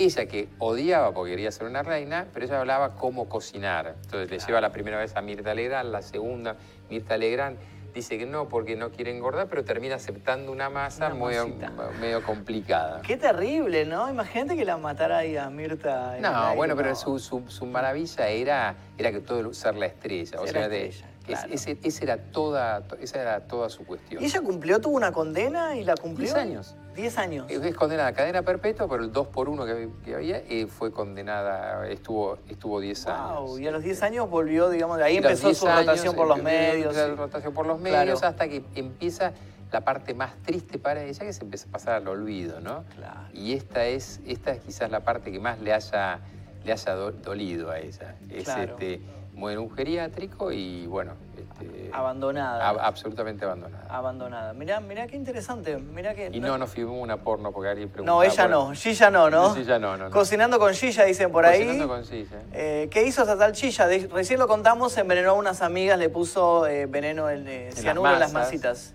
Era la, la envenenadora, a la gente que se engancha ahora, era la envenenadora de Montserrat, De así- Montserrat. Así, es conocida, y es el- la, la- la representación de la, de la asesina inesperada, porque era una asesi- eh, nuestra cultura espera que el asesino sea paradigmático ¿no? y eventualmente no pertenezca a esa clase social. Ella trataba de aparentar pertenecer a una clase social alta, Sí. se presentaba como tal, y bueno, eso fue también lo que llamó la atención, pero básicamente era una estafadora Claro, era que tapaba su estafa con homicidios. Con homicidios, exacto. Esas, digamos, se lo podría describir así a. Claro. Creo que tenemos WhatsApp. A ver.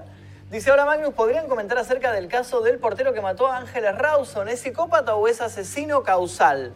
O casual, perdón, causal no, causal. No, a ver, eh, el caso Mangieri, Sí. que quizás tenga, tenga el interés. Por un lado, es que hoy está siendo el caso, al igual que este caso actual, que fue el que ocupó más tiempo en Muy pantalla. mediático. Increíblemente mediático. Mm. Que tiene una característica, todo estaba preparado. El, bueno, ya que lo mencionaron, me puedo extender un segundito Sí, sobre sí, el tema. sí. El, lo- lo- el caso Ángeles era una chica en el barrio de Belgrano que es eh, 16 años, Ángeles Rawson, este, que vivía con la, con la madre y el padrastro, Sergio Patoski. ¿Qué, qué pasaba? Esta chica volvía y aparentemente había sido acosada de alguna manera por el portero, pero eso nos lo enteramos, nos enteramos después. El padrastro era un sujeto muy especial, muy este, con una personalidad muy particular. Salió, salieron da- detalles, nuestra sociedad pacata salieron detalles, se dijo que eran swingers, con lo cual tenía toda la cruz para ser él el asesino. Él el asesino, claro. La noche en que es citado para declarar en testimonial, al mismo tiempo se lo cita al, Al portero. al portero. ¿Quién pide eso? El actual ministro de Seguridad de la provincia de Buenos Aires, en ese momento ministro de Seguridad, que dicen, no, pero esto tiene que ser, acertadamente, tiene que ser un homicidio por proximidad. Esto es el padrastro, la madre o el portero. Claro. La escena, otra que busque por YouTube, esa noche todos los medios, yo estaba en un medio diciendo, tratando que yo describiera la personalidad y estaban todos los psicocosa tratando de describir a, a Opatowski, que era un personaje que de, Claro, de o sea, te pidieron que lo describieras a él. Claro, la idea es que ya era Opatowski. Estaban y, todos señalándolo a él. Y era Opatowski. Claro. Y de golpe Se da vuelta la... se da... Espera, espera, espera, en tiempos televisivos Sí, me dicen, el famoso me dicen por la cucaracha, parece ser que no. Y sale un señor tapado con una gorrita, era Mangieri. wow. Eh, ¿Qué pasó con esa causa? Ah. De todo, porque se puso en, tela de juicio hasta la honorabilidad de, de Ángeles. Supuestamente Ángeles lo había seducido. Y el perito de parte empieza también a, a decir algunas cosas. Y fue una causa muy, muy complicada, que después hasta tuvo consecuencias en la vida privada de los abogados que intervinieron. Este, De todo. De todo, de, De todo. Es, una, es una novela esa, esa causa. Esa causa. Creo que tenemos por ahí la imagen de Mangieri declarándose inocente. ¿Puede ser en el juicio? Ahí va. Dos palabritas, señor presidente. Sí, lo escuchamos. Eh, volver a declarar mi inocencia. Eh, soy inocente. No tuve ni tengo nada que ver con la muerte de, de Mumi. Y nada más, solo eso. Y que Wow. No sabía eso. No sabía que él, que él se declaró inocente. Él se declaró inocente, hasta el día de hoy dicen que Mira, es no sabía eso, inocente y Mm. parte del tema, lo Sí. cual psiquiátricamente lo incriminaba, él vivía diciendo, no era Mumi, que él la cuidaba y demás. ¿Cuál es la idea? Por las heridas y por la autopsia, muy impresionante, había lesiones que él tenía, que él trata de aclarar que fue, no sé cómo se dice, jugando al golf, era, absurda, la, claro, sí, absurda, ¿no? claro. Sí, es obvio que eso no es eso, pero digamos, no me acuerdo qué era, pero eran rasguños, tenía material genético, los abogados dicen que se rompió, ahí aparece la cuestión de la cadena de custodia que habrán Claro. escuchado por ahí, es decir, todo el seguimiento del material genético que no estaba, y en realidad, teóricamente, lo que habrá sido es, eh, es un- lo que se llama am- asesinato o un homicidio criminis causa. ¿Qué es el homicidio criminis causa? El homicidio criminis causa es un homicidio que es hecho para cubrir otro delito, en este caso la violación. Entonces, el, el asesino fantasea, muy habitual en los casos de abuso seguidos de, de muerte, el asesino fantasea que él va a librarse del homicidio, pero no se va a poder liberar de la víctima que le va a estar diciendo, le voy a contar a todo el planeta degenerado y me golpeaste y esto y el otro. La, la habría agarrado en, eh, en el edificio, ella obviamente se habría resistido, él habría tomado esa resistencia como una incitación sexual, como una invitación sexual, y bueno, finalmente habría terminado con, Claro. con ella. Claro, encubriendo el, el crimen. ¿Se de la acuerdan? Aparece, la gente no, esas no en esa- en esa época por un tema hasta de edad y tiempo, aparece tirada en un, eh, aparece en el SEAMS, aparece en, en- en- más o menos, Me acuerdo. eh, Fue, fue todo muy, muy cruento. Muy ¿no? cruel, sí, sí, sí. Y llama la atención que le dijera Mumi, que no Y lo de Ángeles. Mumi era para él tratar de explicar a él mismo Mm. que no, que él la cuidaba. ¿Quién la cuidaba? Que él cuidaba Claro, de Qué ella. interesante eso, qué turbio. Creo que tenemos WhatsApp, puede ser, a ver. eh, hola, una consulta. ¿Las personas border, TLP, son más propensas a ser agresivas o llegar a generar crímenes? Muchísimas gracias, Magnus y doctor Clark.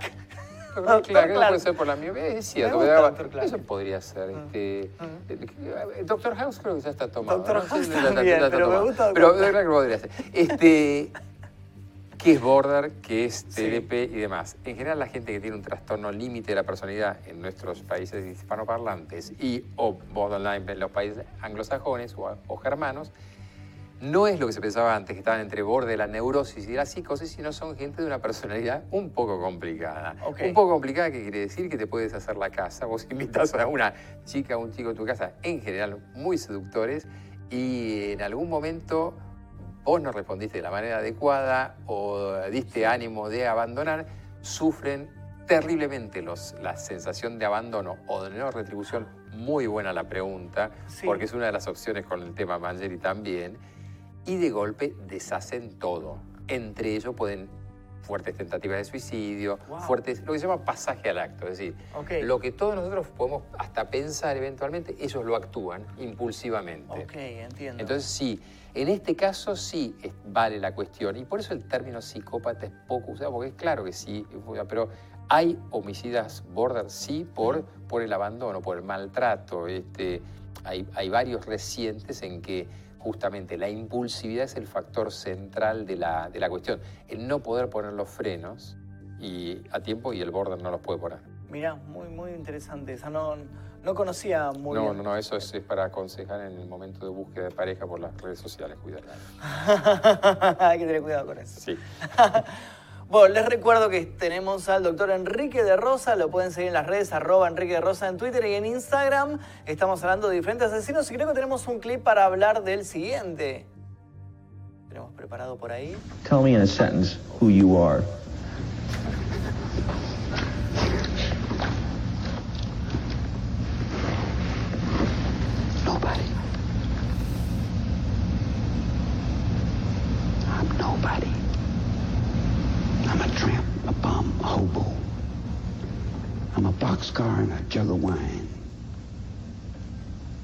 Straight racer if you get too close to me. Uh, I don't want to take my time going to work. I got a motorcycle and a sleeping bag and 10 or 15 girls. What the hell I want to go off into and, and go to work for? Work for what? Money? I got all the money in the world. I'm the king, man. I run the underworld, guy. I decide who's does what and where they do it at. What am I going to run around and act like I'm some teeny bopper somewhere for somebody else's money? I make the money, man. I roll the nickels. The game is mine. I deal the cards. Believe me, if I started murdering people, there'd be none of you left. Charles Manson. ¿Cómo te acordaste? esa- Eh, yo he hecho, he hecho canciones, he hecho cosas con Charles Manson. Eh, o sea, sobre, sobre el Según caso. eso, Charles. Marilyn también.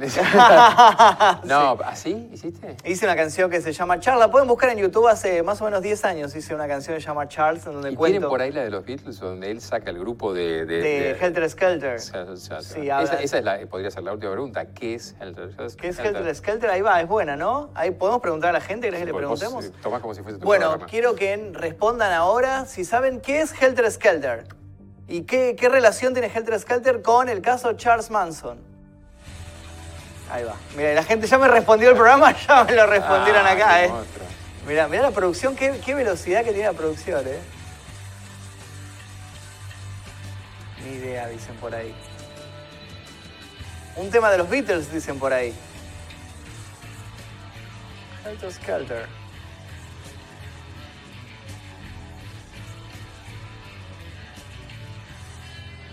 Un tema de los Beatles, dicen. Tema de Ken, dicen por ahí. Todo gracias a Capone. Helter Skelter. Según él, era como una gran guerra racial, dicen por ahí la gente. ¿eh? Muy Se bien, acerca. me dice Muy bien. Rat 28. ¿Quién fue? Rat 28. Muy bien. Muy Muy, bien. bien. Muy bien. A ver, Mm. varias cosas. Sí. Eh, eh, una, yo lo escuchaba y es, fascinante. Si uno se quita la, la- la cuestión moral, ¿vos qué dirías? ¿Que el tipo estaba loco? Porque lo que dice es desde una lectura es que está totalmente loco, ¿no? Sí, pero tenía, para mí no, tenía cierto grado de, de coherencia en lo que decía, pero no tenía noción tal vez de la realidad en la que estaba. No sé. Pasa que yo, escuchándolo varios, varios años después, Mm. Sí. digo, este, este sujeto estaba diciendo todas absolutas verdades, Sí. nada más que en su nivel. Claro. El tipo estaba armando un mundo en el cual él era el rey, sin duda. Él no necesitaba plata.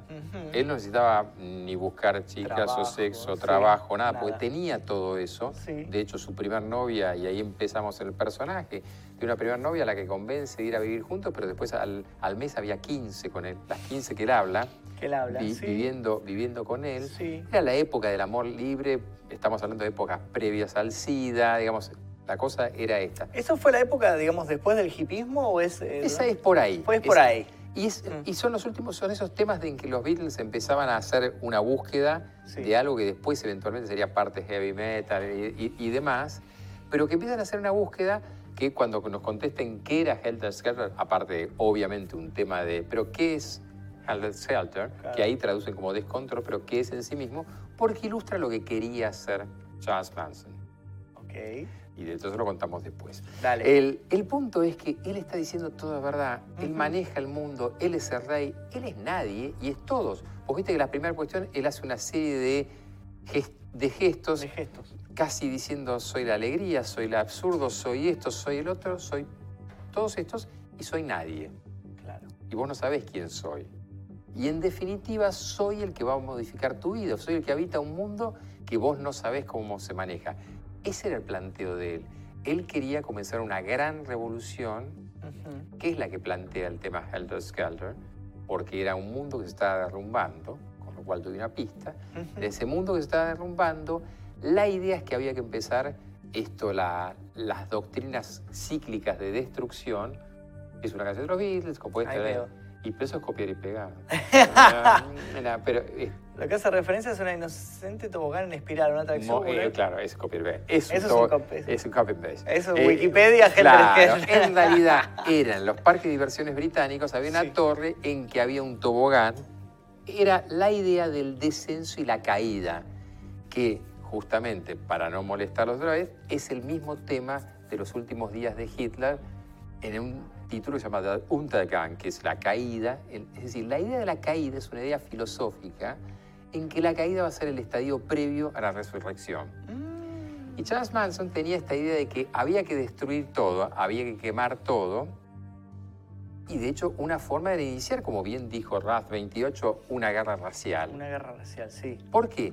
Y porque en la época que la gente hoy llamamos afroamericanos, en ese momento negros, Mm. Estaban empezando a tomar lugares. Era la época que habíamos pasado por Malcolm X, que hoy estamos con la cuestión de se está viendo cómo fue asesinado. Claro, y el apartheid y todo eso, ¿no? Y el apartheid fue mucho más tarde, pero empiezan a ver todos los movimientos, de movimientos de empezar a resituar una población y él empieza que es- hay un mundo que se está derrumbando, ese mundo que decían los Beatles que se estaba derrumbando y que era virtuoso y se derrumba hasta en las modalidades, porque sos músico, de composición. Los mismos Beatles buscan otras formas de, otras formas de representar su arte.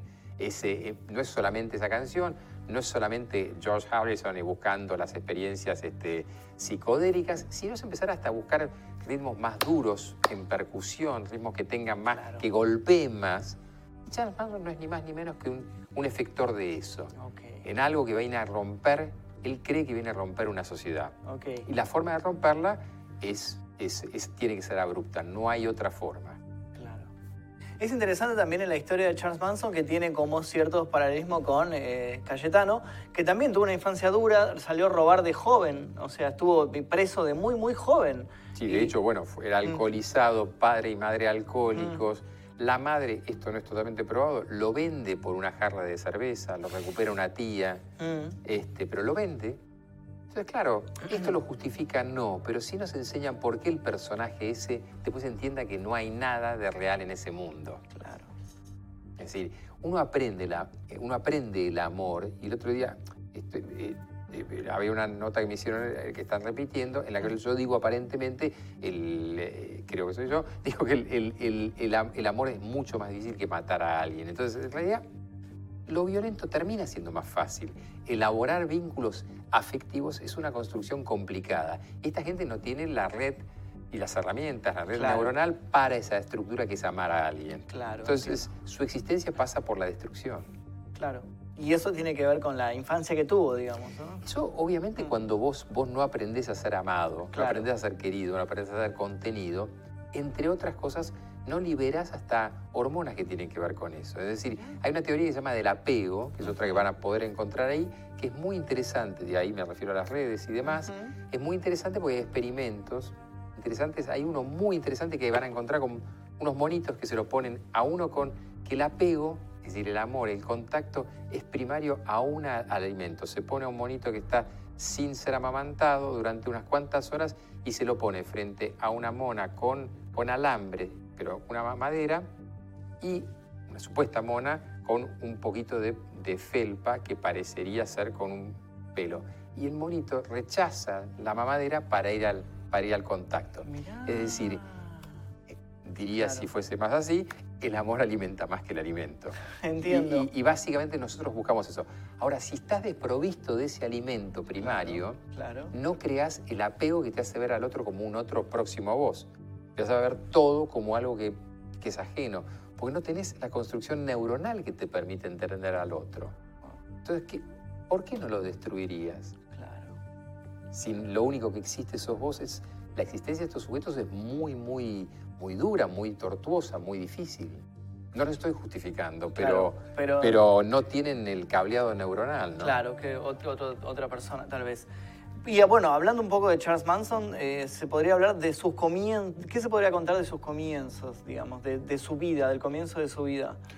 A ver, yo creo que Mm. uno es esto, el, el empezar a cometer crímenes, como todos, empiezan a cometer crímenes de una manera casi, casi para irse entrenando. Ok. En realidad, el, el, el, el- el sumum es, por lo que es conocido, es el armar la familia Manson, Sí. en la cual ese homicidio de Sharon Tate y demás, que era la actriz del momento, era la mujer de Roman Polanski, después Roman Polanski con cantidad de causas y demás, es decir, esta secuencia de lo traumático, en realidad es buscando al que le había enseñado a él tocar la guitarra, que era el del grupo de los Beach Boys. Ahora, lo increíble es que Helter Skelter, los Beach Boys, es el grupo por quintesencia que uno haría una fiesta para reírse. Bueno, a ver, ¿qué música ridícula vamos a poner? Y es esa música. Sí, la no- na, na, sí. Sí, sí. Bueno, Eran como unos Beatles clase B, digamos, ¿no? Era como un wannabe Beatles. Claro, es música de espera para un consultorio o odontológico, no psiquiátrico, Claro. pero digamos, este, pero ese tipo. Él aprende en la cárcel porque toma contacto con otro y en realidad como después ese otro, él trata de meterse en el mundo de la música, después va a buscarlo a la casa en la que habría alquilado y en realidad empiezan a, empieza a crear comunidades, Tenemos esa escena, perdón. A Enrique. ver, Creo que tenemos esa escena para ejemplificar. Creo que podés seguir hablando, igual que seguir No, contando no, la no, historia. que él, él empieza, lo cual hay una película justamente reciente en la que creo que el que actúa es Brad Pitt. A ver, A ver, creo que es esa. Ah, esta es otra. Esta es Helter Skelter del 2004. Esta yo la vi. Est- est- Esta, esta película es muy buena. ¿ah, sí? Sí. El, que hace de Charles Manson en esta película es, el, es un actor de la serie Lost, que hacía un personaje llamado Daniel Faraday. Los que vieron Lost era el, el- el científico, el, el flaquito que estaba medio loco en Lost, que viajaba en el tiempo. Bueno, hace de, de Charles Manson. Es una película que pasó medio desapercibida, no es muy conocida. ¿eh? Yo la, la conseguí de casualidad. ¿Y buena? Es muy, muy buena. Vale muy buena. Digo, de todas las que he visto, eh, creo que es la mejor. Y él lo interpreta muy bien. Y lo que está pasando en este momento Ah. es justamente eso. Él Sí. está buscando a una persona que no vive ahí porque no es la que alquiló la casa. Claro, claro. Pero hay otros. ¿Quiénes son los otros? Justamente Sharon Tate y sus, y sus amigos. Y no estaba Roman Polanski porque se había, se había ido en ese momento. Lo que es el azar del, del- Sí. del delito, ¿no? En ese momento el, el- el- el muerto hubiese sido un sujeto que luego se volvió hiperfamoso, archifamoso, y, y, y no, desaparece. Es decir, lo loco como, el- como, el, como el destino tiene una cosa casi, casi este, absolutamente, es una rueda que gira de una manera, porque él va a buscar a otra gente, manda a su familia, la familia Manson, que son, la verdad, hoy diríamos unos nerds, por no llamarlos de otra manera, que son tres, tres idiotas, cuatro idiotas que van así, pero para hacerle caso y para ser complaciente con él, y tienen que matar, y obviamente lo hacen muy torpemente. Muy- creo que tenemos esa escena también, ¿no? Puede ser que tenemos la escena para. Mientras Enrique cuenta, sí. Helter Skelter, ahí está. A ver, bueno, ahí está, ahí estaba cargando la escena. Dejen, ahí va, Ahí de fondo está la cara de John Manson. ahí va. Claro, ellos van como a complacerlo porque él les, les daba como órdenes. Previo a esto venían de otros crímenes. Claro, Ah. a eso voy. Él va armando esta his- historia de ir, de ir matando gente porque, por- porque en realidad el tema era empezar a generar cuál era la expectativa y por qué lo que comentaron ahí. La idea es que imaginaran que habían sido matados por, eh, por eh, afroamericanos. Claro. Ese era el tema. Ahora fíjate la fantasía de dónde crean esto. ¿Por qué? Porque toman una zona de, de Hollywood en la cual justamente había gente de dinero y creían, trataban de simular un, un ataque inclusive sexual y demás. Porque toda la cuestión era que iban a ser justamente la población afroamericana iba a ser culpada de, de- de este asunto. Claro. Eso es lo que motivaría la idea de una, de una sublevación para volver a colocar a esa población en su, en su lugar. Y esa guerra racial se iba a terminar no solamente controlándolos, sino que la idea de, de Manson era asesinándolos, era desapareciéndola. Por eso él después aparece en algunas, en algunas imágenes de él viejo con la svástica en, en la, en la frente. Sí, totalmente. Estaba completamente compenetrado con esa, con esa idea, ¿no? Racista, digamos. Sí. Absolutamente, claro. Qué, qué interesante. Ahí estamos viendo, claro. Sí, lo del crimen que, que bueno, hace poco también salió la película, la de Tarantino, de Eras en. Once Upon a Time in Hollywood, que cambia la historia, que te da otro la final, cambia, claro. tiene otro final divertido, pero Divertido, digamos, sí, eh, sí. Igual te digo, de- debo decir que esa película un poco me decepcionó porque yo fui a buscar justamente eso. Bueno, el tráiler me había vendido que me trataba sobre eso y trata sobre otra cosa nada que Sí, ver. yo dije divertido como forma de decir aburrido. Sí, Este, e- esa parte es divertida igual. Para mí la última parte, la de Claro, Brad Pitt, bueno, esa es la película. El resto es un embole. Bueno, porque en realidad yo también digo, bueno, van a, estoy mirando y digo, pero este es el famoso tema de no. No, trata sobre tipo, otra cosa. Sharon Tate, sobre el DiCaprio buscando un trabajo, nada que Claro, ver. claro, claro. Para mí distinta. hubo un problema de comunicación ahí en la persona que armó el tráiler para, para vender otra cosa y Y alguien le dijo, da más rating. esto da más rating vender el Charles Manson que vende más y... Y cambiaron, ¿no? Yo sa- salí muy decepcionado de esa película. A mí me gusta mucho Tarantino y esa película no me gustó. A mí particularmente no me gustó. ¿Qué tema de las películas y los, y los, este, y la- y la- los crímenes? Porque Mm. yo, no, yo no sé si, si, si sirve representarlos. Bueno, el de, el de Silla Murano era bastante similar. Algunas de Charles Manson también, pero muchas modifican tanto la historia que Sí. dejando una connotación histórica. po- Podrían decir pasada, me... eh, Claro. Claro, tomando algún elemento tal vez y arman algo términos en inglés ficticio. dicen loosely arranged, arregladas eh, ficcionalmente, ¿no? Claro, Este, que, claro. que es, que es el tema de, de cómo han sido, han sido armadas. Claro, claro, claro. ¿Qué dice por ¿Qué ahí? nos podés decir de Verónica González? Era la pregunta. El caso de la pregunta de la Hacienda Nacional de Miramar, no sé quién es.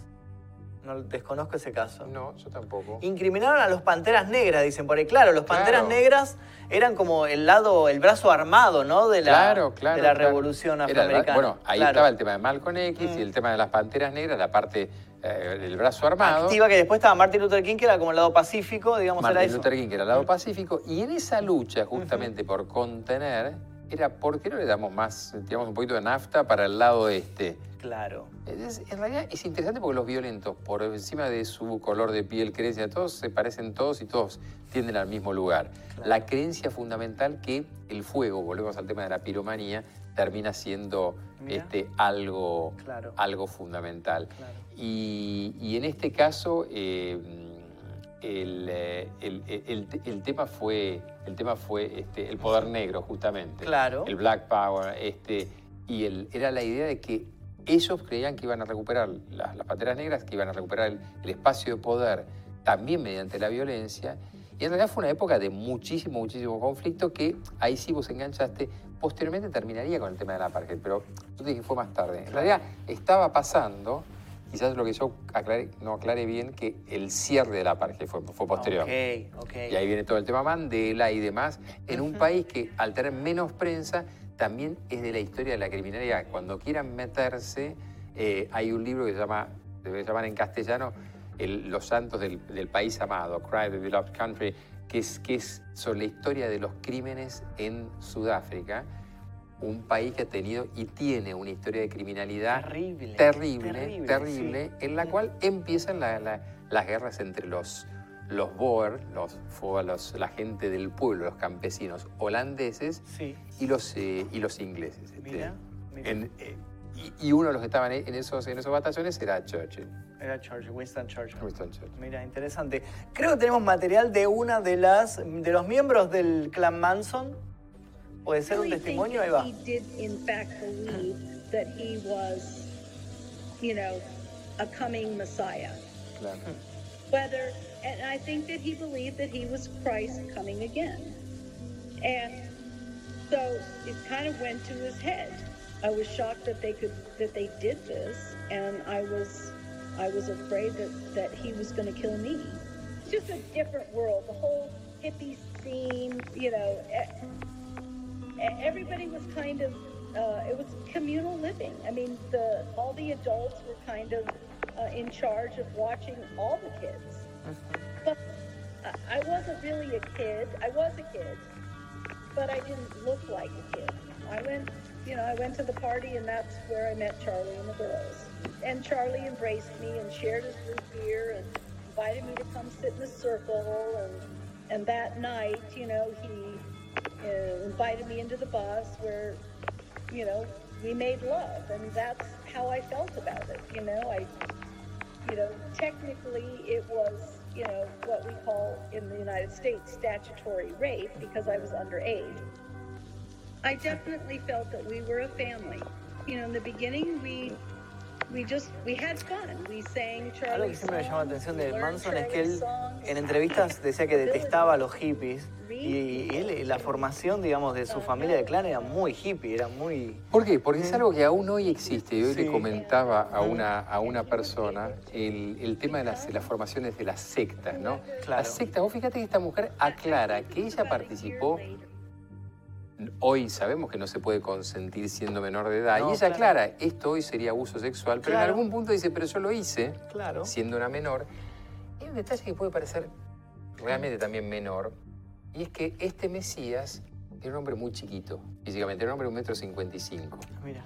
Entonces, en realidad, parte de su, de su aspecto de ñomo y de Mesías y demás generaba una, una cuestión de encanto, efectivamente, y él buscaba, muy a lo Pablo Escobar, buscaba a víctimas menores. Es decir, buscaba como todos estos sujetos, sí, gente muy, muy vulnerable. Muy manipulable, tal vez. No lo trajimos hoy, pero el caso de Jim Jones, el, el- el la de la secta de de, sí. Guyana, para la Mm. gente que no nos ve, es un sujeto, arma una secta y termina muriendo entre 500 y 800 personas que en un suicidio colectivo y el que no quería suicidarse lo suicidaban, que fíjense por ahí, no fue un suicidio tan así, suicidio colec- colectivo, porque había gente con ametralladora en el borde de la secta. Claro. Y en esas sectas siempre captan a, a- a No, todavía eh, no tengo secta armada todavía. La secta de Enrique no, piden por ahí. Estamos, estamos negociando acá con, con Magnus Claro. este, a armar una secta. Le pero- podemos crear una secta de Enrique. ¿Sabes qué?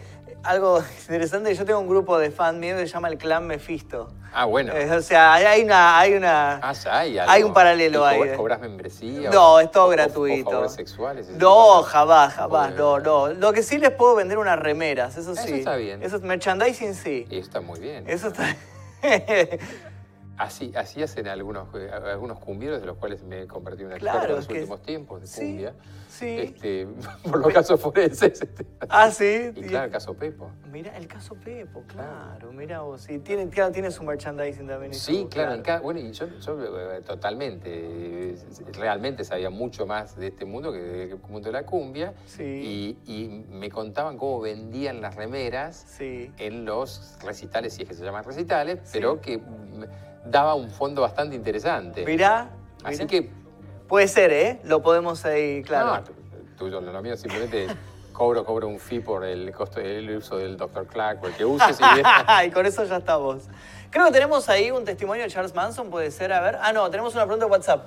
Hola, soy Lucas de José Cepaz. Quiero agregar algo más sobre Manson. Varios artistas conocidos mundialmente reconocieron ser fanáticos de Charles Manson, tales como Ozzy, Marilyn Manson y Axel Rose. Guns N' Roses tiene un tema llamado Look at Your Game, que fue escrito y cantado por Charles Manson en su momento. Sí, exactamente. Debo decir que yo escuché muchas de las canciones, están en Spotify incluso las canciones Sí, de Charles claro. Manson. A mí me gustaron. Y Ozzy Osbourne, que Eh. era ese, es el Ozzy que supongo que se me Sí, Ozzy refiere, Osbourne. él también era un sujeto que tenía una cuestión del culto demoníaco. ¿Qué pasaba? Todo eso siguió siendo una cuestión atractiva y Marilyn Manson es la unión de Sí. una suicida, teóricamente, Marilyn Monroe, Monroe. y, eh, y Y Charles Manson. Como que dice como que él siempre explicó que era lo más lindo y lo, lo más perverso de los de la década del 60, decía él. Como que tomó esos dos elementos, ¿no? Silla Murano, sobre el final de su vida, invita a un fotógrafo a que le saque fotos. Eh, Mira. una de las poses preferidas, porque ella seguía sintiéndose sexy, fue en poses a lo Marilyn. Mirá. La historia es que eh, fue su- casi el último crimen de, de Silla porque le dice al fotógrafo, un muchacho joven que seguramente habrá llamado la atención de Silla, que era la época de la película Bajos Instintos, ella no llevaba bombacha, sick. Este, Con lo cual, Esa dice ella. ella dice, Claro. el fotógrafo dice a- a- estar a punto de haber morir de un infarto, dice, no vaya a ser que me haga la escena de Bajos Instintos. y podría ser, esperándose a Claro, la claro, eh, tranquilamente. Sus poses eran imitando a Marilyn Monroe. a Marilyn Monroe. Yo una vez traté a una mujer que decía que era la hija. Vive en Argentina esa mujer. ¿no? Ya sé quién es. ¿Sabes? ¿Sabes quién es? Ya sé quién es. La- la la- en Facebook la he visto comentando. Tengo ¿Y un amigo en común. ¿Eh? Nunca la ¿sabes? No, no, puede ser, eh, la podemos llamar, ¿eh? La podemos llamar, la he visto. Sí, que dice que es la hija de, Monroe- de Marilyn Monroe y de Kennedy, ¿puede ¿Y ser? Kennedy? No, no voy a decir el nombre, No, pero no, tiene apellido Kennedy. Sí, sabe quién es. Creo que tenemos por ahí un video ahora sí de Charles Manson. Por ahí, ahí va.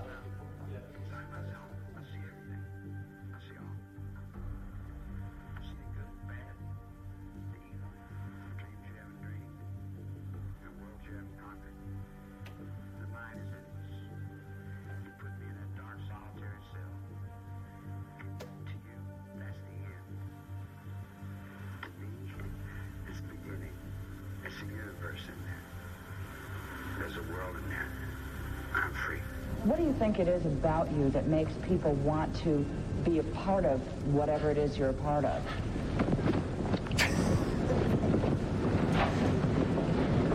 Este es un gran meme. Yo lo he visto en internet con varias canciones de fondo que le ponen. Le ponen diferentes canciones y pega el baile. I'm friend to everything I see, everything I know, everything I feel believe in God's Charlie? Sure, I believe in myself. Why wouldn't I? Which one? People say you're mad. Yeah, I am. I am. The world of madness is a lot bigger than the world of sane. Sanity is a little world. Insanity is the universe. Do you feel blame?